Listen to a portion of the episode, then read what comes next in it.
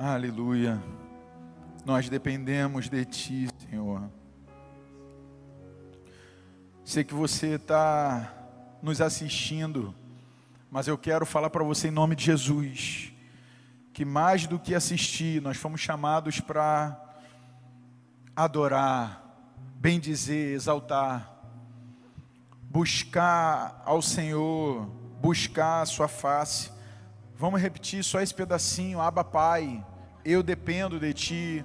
Você e onde você está, às vezes assistindo pelo smartphone, ou na tua casa, na televisão, num computador, com fone ou não, mas em nome de Jesus, nesse momento aí, diz para o Pai, diz para Jesus, diz para o Espírito Santo: Eu dependo plenamente de Ti. Você que está em família, perto do teu filho, do teu pai, da tua mãe, do amigo. Não se importe agora com quem está do teu lado, mas comece a dizer para ele: Aba, pai, paizinho. Diz para ele: Vai sendo cheio, cheia, cheio, cheia da presença de Jesus. Oh! Vai reconhecendo a tua dependência. Diz para ele: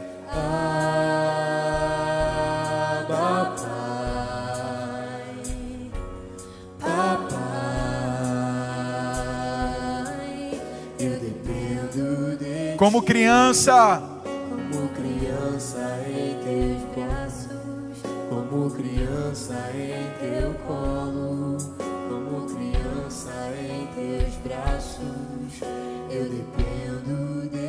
Diz, diz pro teu pai. Como criança em teus braços, como criança em teu colo, como criança em teus braços, eu dependo de ti. Pai, nós dependemos única e exclusivamente de Ti.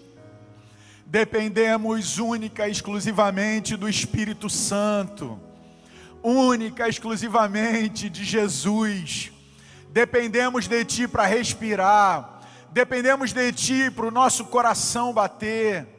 Se comemos é porque dependemos de Ti.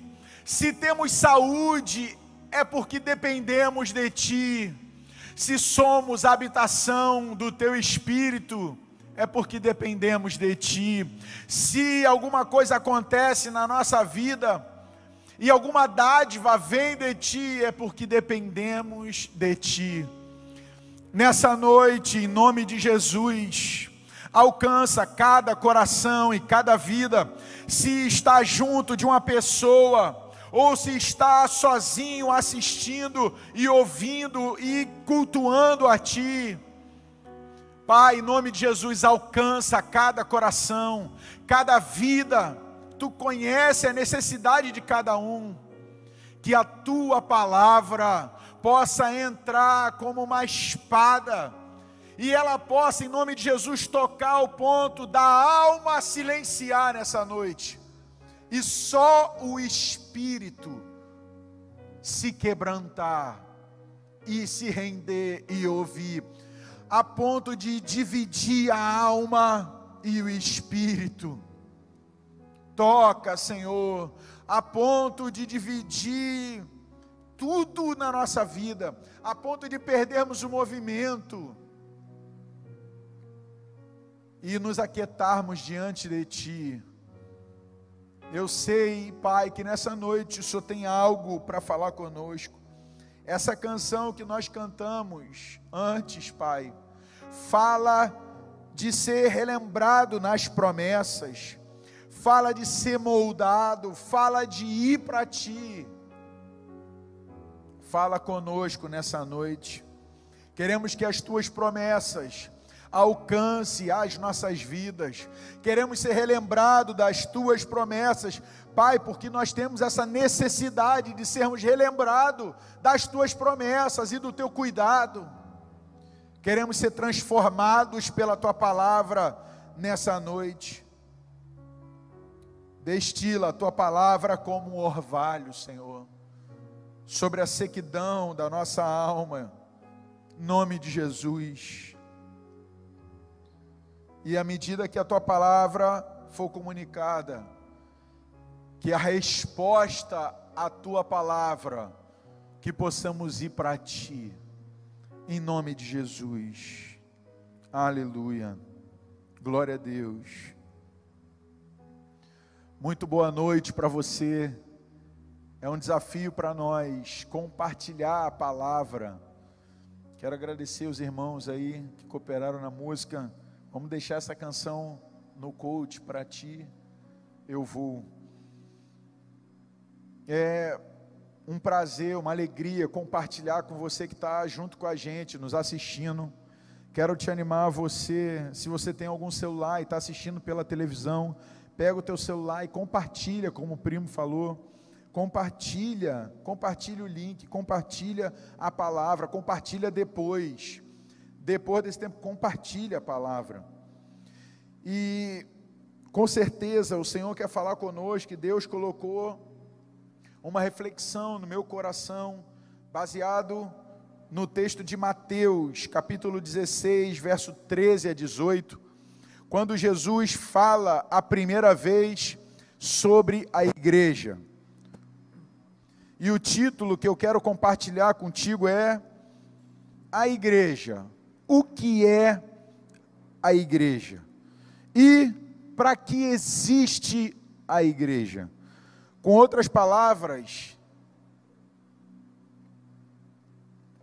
quem sou eu?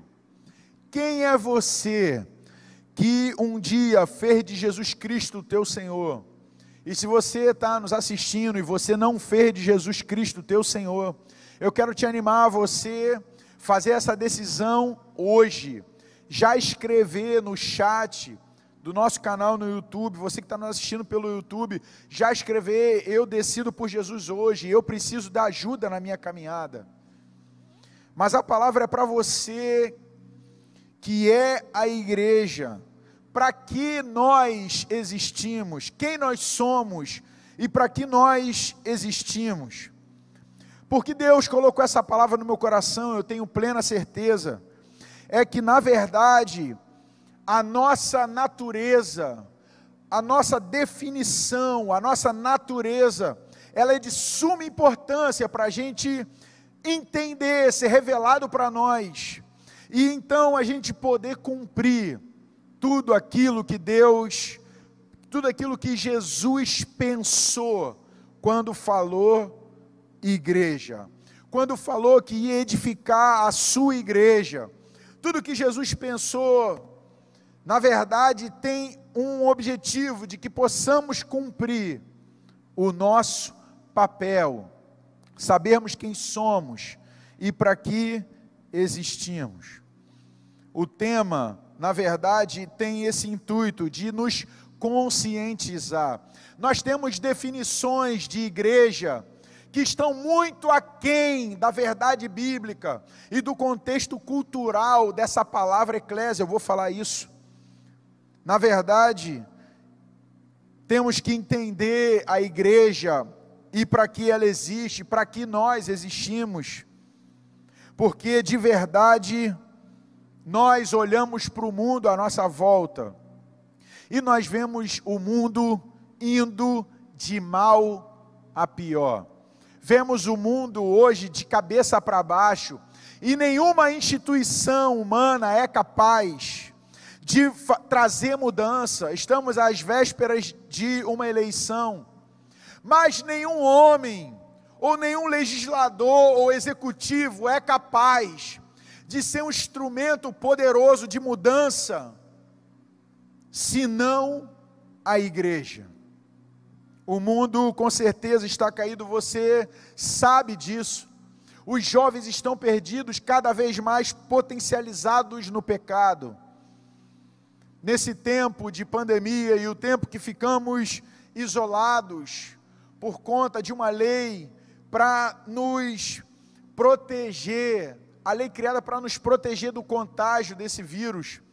Mas quando as coisas acalmaram um pouco, e nós saímos aos finais de semana, nós vemos a quantidade de jovens entregues, entregues à bebedice, entregues à glutonaria, entregues aos vícios, cada vez mais se aprofundando no pecado.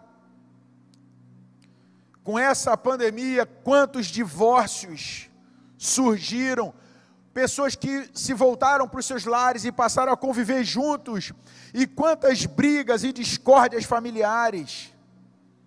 Nós vemos claramente o mundo caído e não há nenhum homem capaz de transformar, não há nenhum homem capaz de transformar a natureza e o interior do outro ser humano.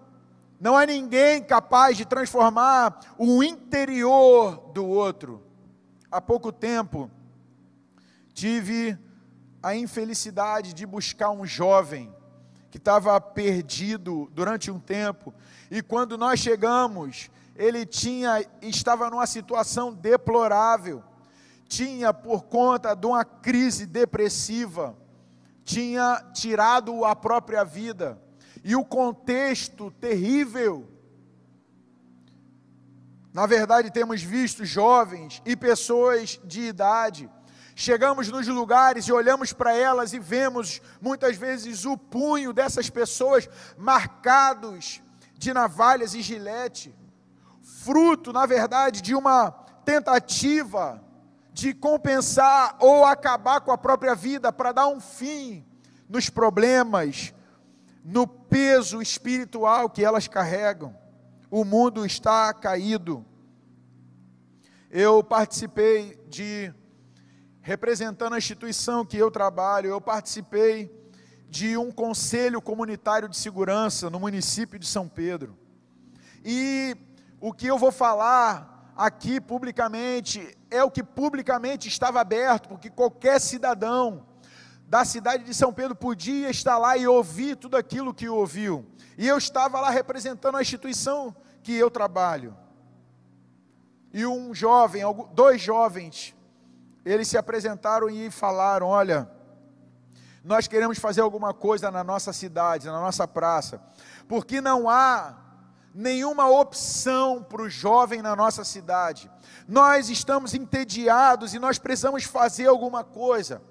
E a proposta daqueles dois jovens era por meio da cultura e da arte, por meio da música, tentar achar uma razão de viver e de ser e se sentir aceito na sociedade e ter uma voz na sociedade. E quando aqueles dois jovens apresentou, apresentaram, desculpa, o projeto deles, ao término do projeto, um senhor de idade ele se levantou também, pediu a palavra e disse: assim como os jovens falaram da falta de, de, de algo para eles, eu quero dizer que para nós também da terceira idade está faltando alguma coisa. Nós estamos entediados nas nossas casas, presos à televisão. Quantas pessoas com capacidade de conviver e socializar e compartilhar experiências, mas estão presos dentro de casa. E aí, aquela reunião seguiu com um relatório das instituições de segurança do município. Então, a Polícia Militar e a Polícia Civil e a Guarda Municipal foram dando relatos, e a sociedade aldeense foi falando da necessidade dela e dizendo: olha, tem tráfico em tal lugar, nós precisamos melhorar tal lugar, e precisamos de câmeras em tal lugar e em tal lugar está havendo furtos. E aí, um representante da Polícia Civil, no seu relato e sendo cobrado pela sociedade em resolver o problema da segurança pública do município, ele disse: Vocês sabem, vocês sabem que o mundo está de cabeça para baixo. Vocês sabem como as coisas estão. E quando aquele homem começou a relatar as estatísticas do, do município, Deus começou a falar comigo e disse: Olha as instituições, elas se rendendo e reconhecendo que não tem capacidade de mudar tudo à volta delas, a segurança pública está mexida, a saúde está mexida, a educação está mexida, não há mais respeito entre alunos e professores, está tudo de cabeça para baixo, resumiu aquele homem. E eu ouvindo aquilo, eu pensei, a igreja é a resposta para esse mundo de cabeça para baixo. Você que faz parte da família de Deus, que foi salvo em Jesus Cristo, ou ainda será salvo, será salvo com propósito. A igreja é a resposta para essa loucura que as pessoas têm falado e vivido. Eu, de verdade, eu acredito na igreja. Eu não acredito em nenhuma promessa política. Eu não acredito que nenhum homem politicamente correto e com desejo de mudança é capaz, nele mesmo, de produzir a mudança necessária na sociedade que nós vivemos. Nenhum homem é capaz, nenhuma mulher é capaz, nenhum projeto é capaz, nenhuma instituição humana é capaz de promover a mudança. Eu ouvi a pergunta de um jovem, e aquela pergunta foi maravilhosa essa semana. Ele me mandou um zap e disse: Rony, eu quero te perguntar como que uma cidade é transformada. E eu fiquei maravilhado com a pergunta dele. E eu falei: vamos fazer uma videochamada para a gente conversar sobre isso. Isso não é uma coisa que se conversa pelo zap rápido. Mas eu louvei a Deus pela visão daquele jovem novo, mais ou menos seus 22, 23 anos, mas ele pensando na mudança. Enquanto há muitas pessoas confortáveis e achando que já estão salvos e podem ficar tranquilos, ele estava pensando numa mudança. Ele estava pensando numa maneira de ser um instrumento de Deus para mudança.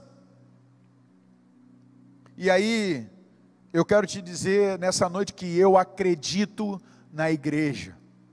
Na verdade, fui chamado por Deus, fomos chamados por Deus como pastores, e nós de verdade nós colocamos todas as nossas expectativas na igreja. Tudo que pode haver de mudança, nós acreditamos que a igreja é esse instrumento. E quando eu digo igreja, eu digo você, eu digo não importa a tua idade, desde que conheceu Jesus, foi batizado nas águas e então inserido na família de Deus, eu acredito, da tua idade mais tenra à maior idade, eu acredito em você, eu acredito na igreja. Eu acredito que há uma mudança que pode vir na nossa geração e ela é por parte da igreja. E quando falo de igreja, não tem como procurar outro texto mais completo e mais profundo do que esse de Mateus 16, 13 a 18. E o texto diz no verso 13: Indo Jesus para os lados de Cesareia de Filipe, perguntou a seus discípulos: Quem diz o povo ser o filho do homem? E eles responderam: Uns dizem João Batista, outros Elias, e outros Jeremias ou algum dos profetas.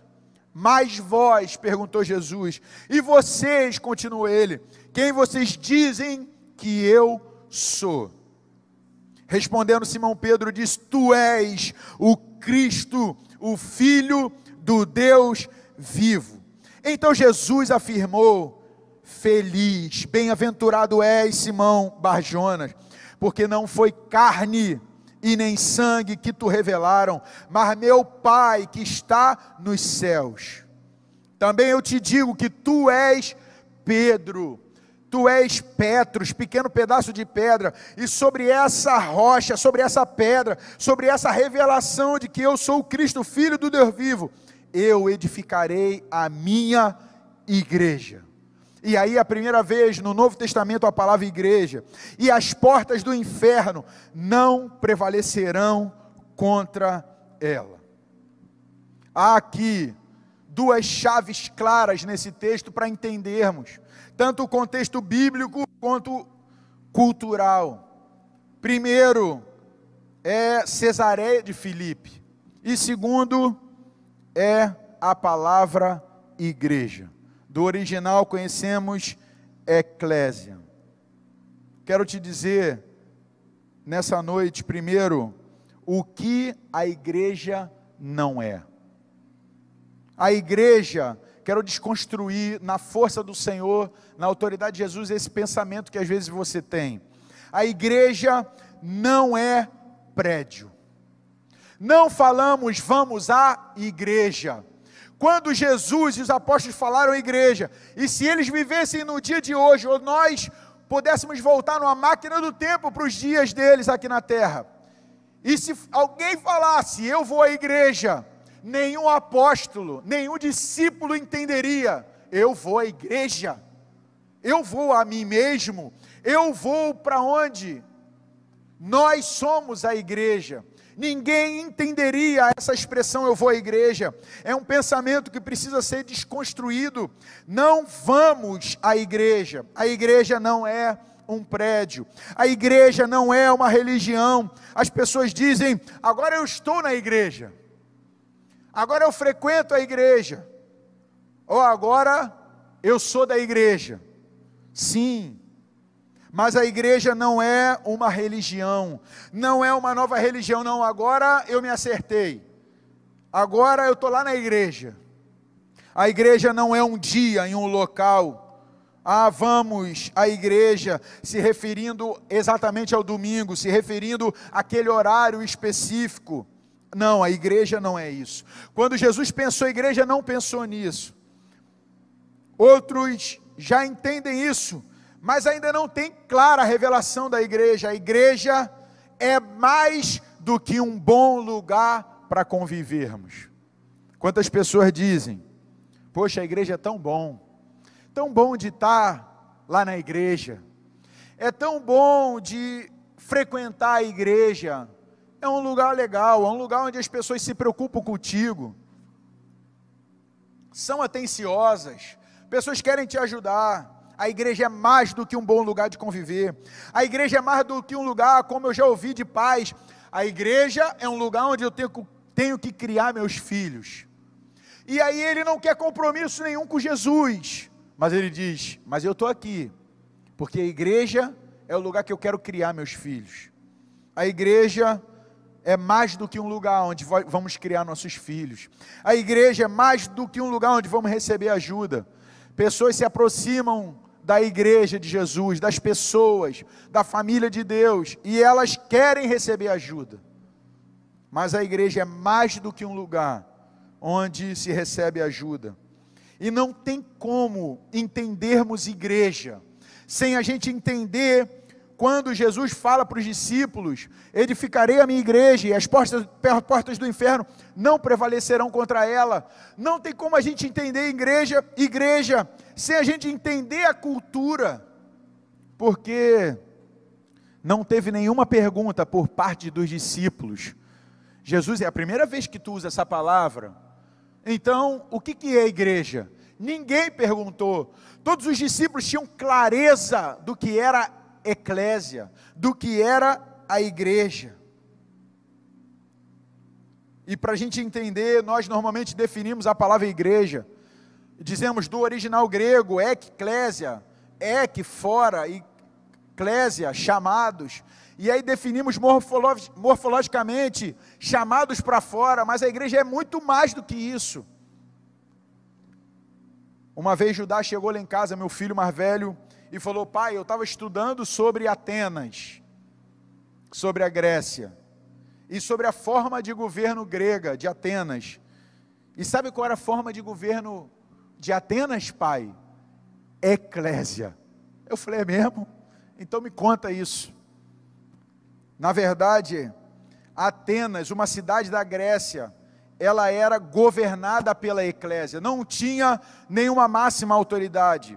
A eclésia era um conjunto de pessoas que faziam parte da sociedade da cidade de Atenas, cada um com uma graça, com uma visão, e eles se juntavam num determinado lugar, e ali eles começavam a ter demandas a respeito da cidade. Bom, se juntava um número de pessoas e diziam como nós vamos definir a conquista de Atenas, como nós vamos conquistar determinado região, como nós vamos encarar determinado lugar.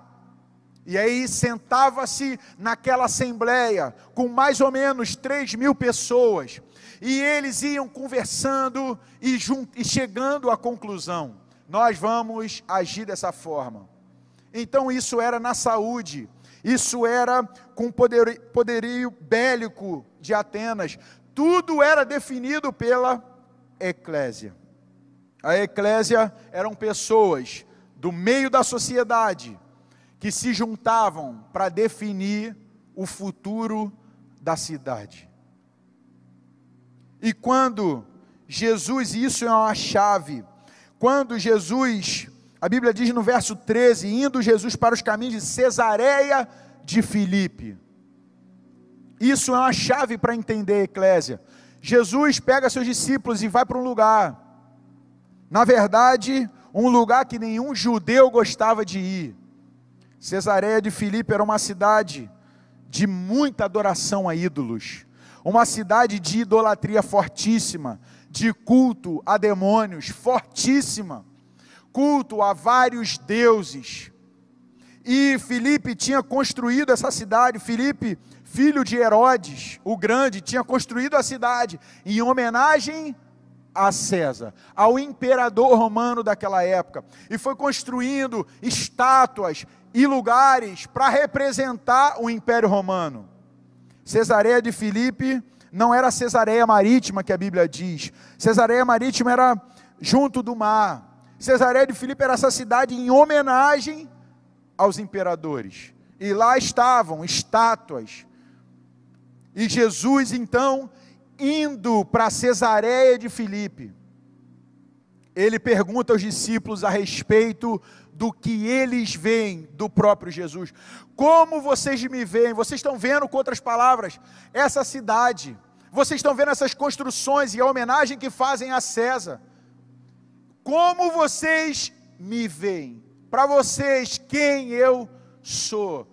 Qual é a minha importância para vocês? Sou um profeta? E aí alguns disseram, você dizem que você é João Batista, ou Elias, ou Jeremias, um dos profetas. E aí Jesus, mas para vocês, qual é a visão que vocês têm de mim? E aí Pedro, revelado pelo Pai, diz: Tu és o Cristo, o Filho do Deus vivo. E aí, então Jesus diz que é sobre essa revelação a igreja seria edificada. Qual é o contexto cultural? Quando Roma domina a Grécia, ela é influenciada pela cultura grega. E os imperadores então se, apro se aproveitaram desse estilo de governo da Grécia, de Atenas no caso. E o imperador pegou na sociedade romana pessoas que estavam envolvidas na sociedade, cada um representando uma área da sociedade, e trouxe para estar com ele. Então o imperador começou a dar a eles a autoridade. Vocês vão no meu nome, e vocês vão ter autoridade em todos os lugares onde Roma está conquistou, e vocês vão lá no meu nome, e vocês vão dizer qual é a minha vontade. E a autoridade da eclésia era tão forte no Império Romano que eles iam em nome do imperador, e eles chegavam, e juízes, e governadores, e generais, se submetiam à eclésia para ouvir o conselho. Qual é a vontade do imperador para essa província? Qual é a vontade do imperador para essa cidade? E nas áreas inabitadas, Roma patrocinava, o imperador patrocinava aquele grupo, aquela eclésia, aqueles ministros, para que eles fossem nas cidades ainda não conquistadas, e junto com os generais dominassem novos territórios. E quando dominavam, eram enviados a conviver na, entre os bárbaros e ali se relacionar e apresentar a cultura romana. Isso ficou tão evidente no Novo Testamento que a Bíblia diz que um homem, um centurião, quando soube que Paulo era romano, ele disse: Eu paguei caríssimo por isso. Tamanha era a influência cultural de Roma. Falo isso para você entender, na verdade, o contexto. O que Jesus estava pensando sobre eclésia, na verdade, era o seguinte: eu vou edificar os meus ministros, eu vou edificar um grupo de pessoas que eles vão ter a minha autoridade para serem meus embaixadores, onde quer que eles vão, onde quer que vocês possam ir? Vocês vão ter autoridade no meu nome, vocês vão falar no meu nome, vocês vão ter autoridade não só entre os homens, mas principalmente nas regiões celestiais. Essa era a visão de Jesus para a igreja. E quando nós pensamos na visão de Jesus para a igreja, olhamos para a igreja hoje, nós vemos que estamos muito aquém do que Jesus pensava para a eclésia definindo a eclésia, a igreja. A igreja é a família de Deus. A igreja é uma família de muitos filhos semelhantes a Jesus Cristo e vivem para a glória de Deus Pai. Resumindo o propósito eterno numa palavra só: igreja. Era isso que Jesus pensou. E na sua qualidade, Paulo vai descrevendo com clareza e Jesus vai falando sobre a qualidade da igreja. Em 2 de Coríntios, capítulo 5, verso 20, Paulo diz a respeito da igreja: de sorte que somos embaixadores em nome de Cristo, como se Deus exortasse por nosso intermédio. Em nome de Cristo, pois, rogamos que vos reconcilieis com Deus. A igreja é a embaixada de Cristo na terra. Você, igreja, eu, nós somos a igreja, temos a autoridade de representar o céu na terra. É uma embaixada do céu nessa terra pervertida. A igreja, na sua qualidade, na sua natureza, é a família de Deus. Assim já não sois estrangeiros e peregrinos, mas concidadãos dos santos e sois da família de Deus. Você e eu somos da família de Deus.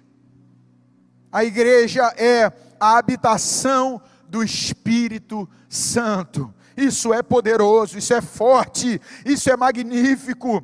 Como pode, numa casa frágil, habitar Deus. 1 de Coríntios 3,16, Paulo diz, falando da qualidade da igreja, não sabeis que sois santuário de Deus, e que o Espírito de Deus habita em vós. Quantos cantam, vem nos visitar, Senhor, vem, Senhor, e visita. Não, não, isso está errado. A igreja é a habitação do Espírito Santo. Nós carregamos Deus dentro de nós. Nós carregamos o único Deus verdadeiro dentro de nós. Para onde nós andamos, carregamos o Espírito Santo. A igreja é o corpo de Cristo. 1 Coríntios 12, 27. Ora, vós sois o corpo de Cristo e individualmente membros desse corpo. Sabe como Cristo abraça as pessoas hoje? Através dos teus braços. Os teus braços são os braços de Jesus Cristo. Sabe como Jesus sorri para alguém hoje que está triste? Através do teu sorriso, através do teu rosto, como Jesus toca em alguém, como ele consola alguém, como ele anima alguém, como ele confronta alguém. É pela igreja, a multiforme sabedoria de Deus manifesta na igreja. É pela igreja. A igreja, ela é poderosa. Jesus falou: eu dei autoridade a vocês para pisarem serpentes e escorpiões, e sobre todo poder do maligno, e nada vos causará dano algum. Para que ter medo do diabo? Para que ter medo de demônios? Ah, se manifestar um demônio ali, eu vou ficar com medo. Nós temos a autoridade para pisar serpentes e escorpiões, todo o poder da prostituição, todo o poder do tráfico de drogas numa cidade, tem que estar submisso à igreja. A igreja é dotada de autoridade. Efésios 2,6, Paulo fala, juntamente com ele, Jesus nos ressuscitou e nos fez assentar nos lugares celestiais em Cristo Jesus, acima de todo o principado, de todo o poder, todo o poder que opera numa cidade, todo o poder de corrupção, de perversão, de prostituição, de violência, todo o poder, a igreja está sentada acima, ela domina, ela governa por meio da intercessão, por meio da pregação do Evangelho, por meio da proclamação do reino de Deus, por meio da santidade pessoal, assentado nos lugares celestiais em Cristo Jesus. Demônios, todos eles, e não só demônios que se manifestam no corpo das pessoas, os príncipes de cidades estão submissos à igreja foi-nos dada autoridade, termino, a igreja é coluna e baluarte da verdade. A verdade hoje tem sido atacada na sociedade. A verdade do que é família, a verdade do que é homem, do que é mulher. Atacada, a verdade do valor da vida, atacada por meio da legalização do aborto. A verdade tem sido atacada. Mas Paulo, falando a Timóteo, ele diz: fique ciente de como deve se proceder na casa de Deus. E a casa de Deus, ele diz que é a igreja do Deus vivo, coluna e baluarte da verdade. Numa sociedade, a verdade é sustentada pela igreja. Pessoas estão perdidas e relativizando a verdade. Quem é Deus, quem é o homem? Mas a igreja tem o papel de sustentar a verdade. A verdade está com você, a verdade está comigo, a verdade está conosco. Se alguém quer ouvir a respeito da verdade, deve nos procurar como igreja, devemos estar bem posicionados na sociedade, para sermos instrumentos da verdade entre os legisladores, entre os executivos. A igreja, coluna da verdade. Tirando a doutrina calvinista, não quero falar sobre isso, mas João Calvino, nos seus dias em Genebra, influenciou com a graça de Deus e a igreja com a graça de Deus tamanha a cidade que as autoridades da cidade quando queriam decidir a respeito do futuro da cidade, seja em qualquer âmbito e área da cidade, iam até João Calvino e perguntavam: o que vocês veem para a cidade? Qual é o caminho para a cidade? Porque a igreja é a coluna, o pilar da verdade. Você e eu Você pode perguntar qual é a minha função como igreja. Rapidamente, quero dizer três, grave isso no teu coração, que o Espírito Santo revele isso a você. A tua função como igreja, três funções claras e simples. Assim como a eclésia ia estar com o imperador, a tua função é estar com o dono da igreja. A tua função é estar com Cristo. Marcos 10, 42, Jesus diz: Mas Jesus, chamando-os, os discípulos, para junto de si, disse-lhes. Em vários momentos vê Jesus andando com pessoas, chamando: Vinde a mim. A tua função como igreja é estar com Cristo, e isso é no teu lugar secreto, se relacionando por meio da leitura da palavra, meditação na palavra, oração, intercessão, busca a Deus, estar com Cristo, ouvir qual é a vontade de Cristo para o teu pai, para a tua mãe, para a tua família, para o teu futuro? Qual é a vontade de Cristo para o teu vizinho? Qual é a vontade do nosso Senhor, da nossa máxima autoridade para o meu bairro e para a minha cidade? É papel da igreja estar com Cristo, é papel da eclésia ouvir. Você tem ouvido Jesus Cristo, você tem ouvido a direção do dono da igreja para a tua vida, para a tua família, para a tua cidade. É papel da igreja, então, depois de estar com Cristo, edificar as áreas já conquistadas. Isso significa a edificação do corpo de Cristo, é teu papel edificar o que Cristo já conquistou, os corações que Cristo já alcançou.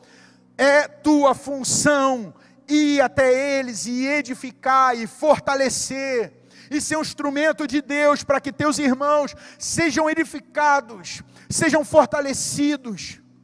Paulo falando disso, ele diz que de qual todo o corpo bem ajustado e consolidado pelo auxílio de toda a junta, segundo a justa cooperação de cada parte, cada parte do corpo, cada membro e efetua o seu próprio aumento para edificação de si mesmo em amor.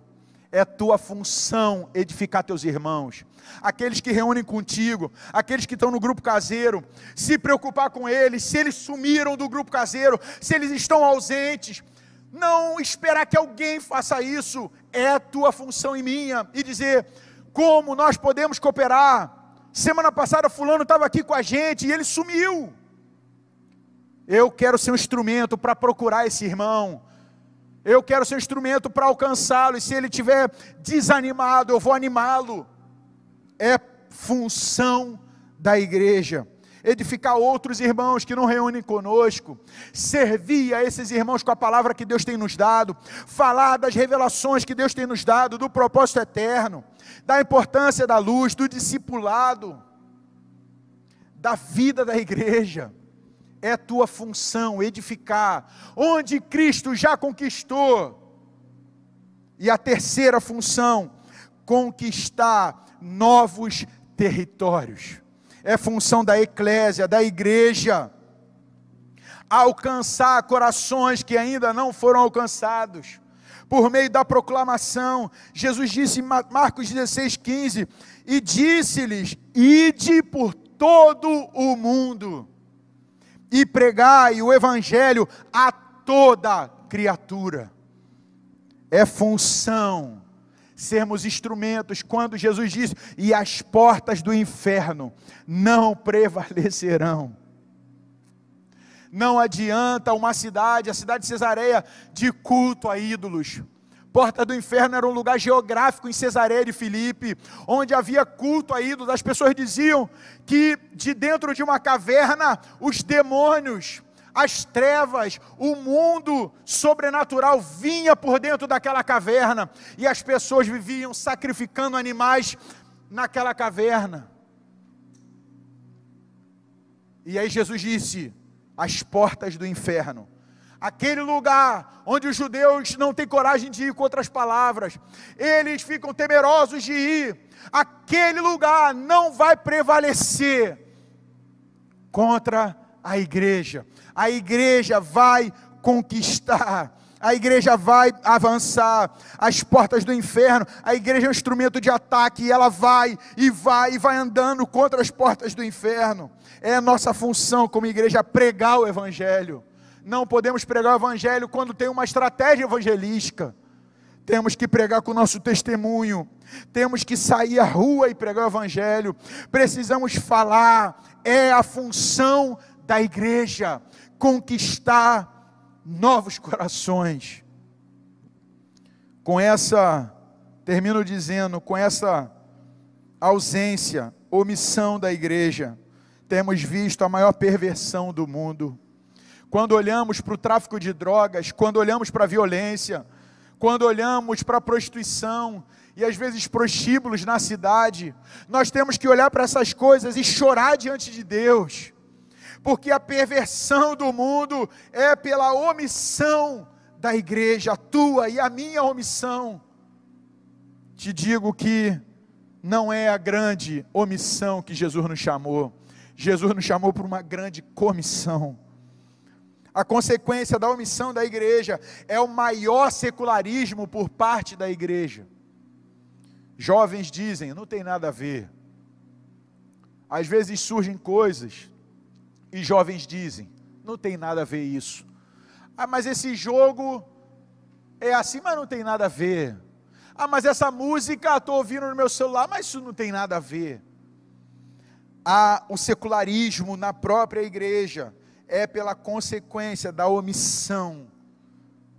E o último, risco de comprometer a próxima geração. A omissão da igreja atual compromete a saúde da próxima geração. Você compromete a vida do teu filho, da tua filha. Você coloca em risco Quero orar ao Senhor em nome de Jesus. Vamos orar em nome de Jesus. Quero fazer uma pergunta para você. Olhando para esse contexto do que Jesus idealizou, ele pensou da igreja. Quando Jesus fala para aqueles homens da igreja, quando Jesus pensou na igreja, olhando para isso tudo, e olhando para você nessa noite, olhando agora para dentro de você e eu olhando para dentro de mim, você se vê à altura, a nobreza de quem você é e da missão para o qual você foi chamado, chamada. Você, Paulo diz que devemos nos colocar de modos dignos da vocação que fomos chamados precisa de dignidade para exercer o chamado, o chamado de ser igreja. Como você se vê? Como cumprir de fato o que você nasceu por meio do Espírito Santo? Como cumprir de fato com o chamado de ser igreja? eu creio que nós precisamos deixar, como o escritor de Hebreus disse, o pecado e o embaraço. Nossa cidade vai ser transformada quando o pecado e o embaraço for deixado. Nós somos a igreja numa cidade. quando deixarmos o amor ao dinheiro. Muitos acordam cedo por causa do dinheiro, mas não acordam cedo para estar com o Senhor. Muitos, quando deixarmos a religiosidade, a satisfação carnal, almática, de achar que a vida com Deus é só isso, é só ir em um lugar, é só frequentar um grupo, é só estar vinculado num grupo caseiro. Quando deixarmos a mornidão e o egoísmo, o egoísmo de pensar em nós e dizermos: estou salvo, meu nome está escrito no livro da vida. Quando deixarmos o orgulho, o orgulho que nos impede de sermos transformados, de sermos mudados à imagem de Jesus Cristo, deixarmos a preguiça, quando formos convocados pelos que nos presidem e dizermos estamos juntos, deixarmos a maledicência, falarmos mal uns dos outros e desconfiarmos uns dos outros do amor uns dos outros, deixarmos a impureza, a masturbação, deixarmos a impureza tanto da carne quanto do espírito, como diz o escritor da palavra, a impureza. Deixarmos a glutonaria, viver para comer, deixar também o embaraço, que é a indisponibilidade de dizer sim ao chamado, deixar o embaraço da inversão de prioridade e priorizar o que é secundário. Mas a promessa de Deus, e eu creio de todo o meu coração é que nós somos, igreja, a resposta para o mundo de hoje. Você que está me assistindo, não importa a tua idade, não importa se tem 11, 12, 13 anos, não importa. O nosso pai disse para um jovenzinho: não diga que você é uma criança, não passo de uma criança, porque eu te mandar falar, tu vai falar, e onde eu te mandar ir, tu vai. Não importa alguma debilidade ou deficiência ou incapacidade, Jesus te fez igreja.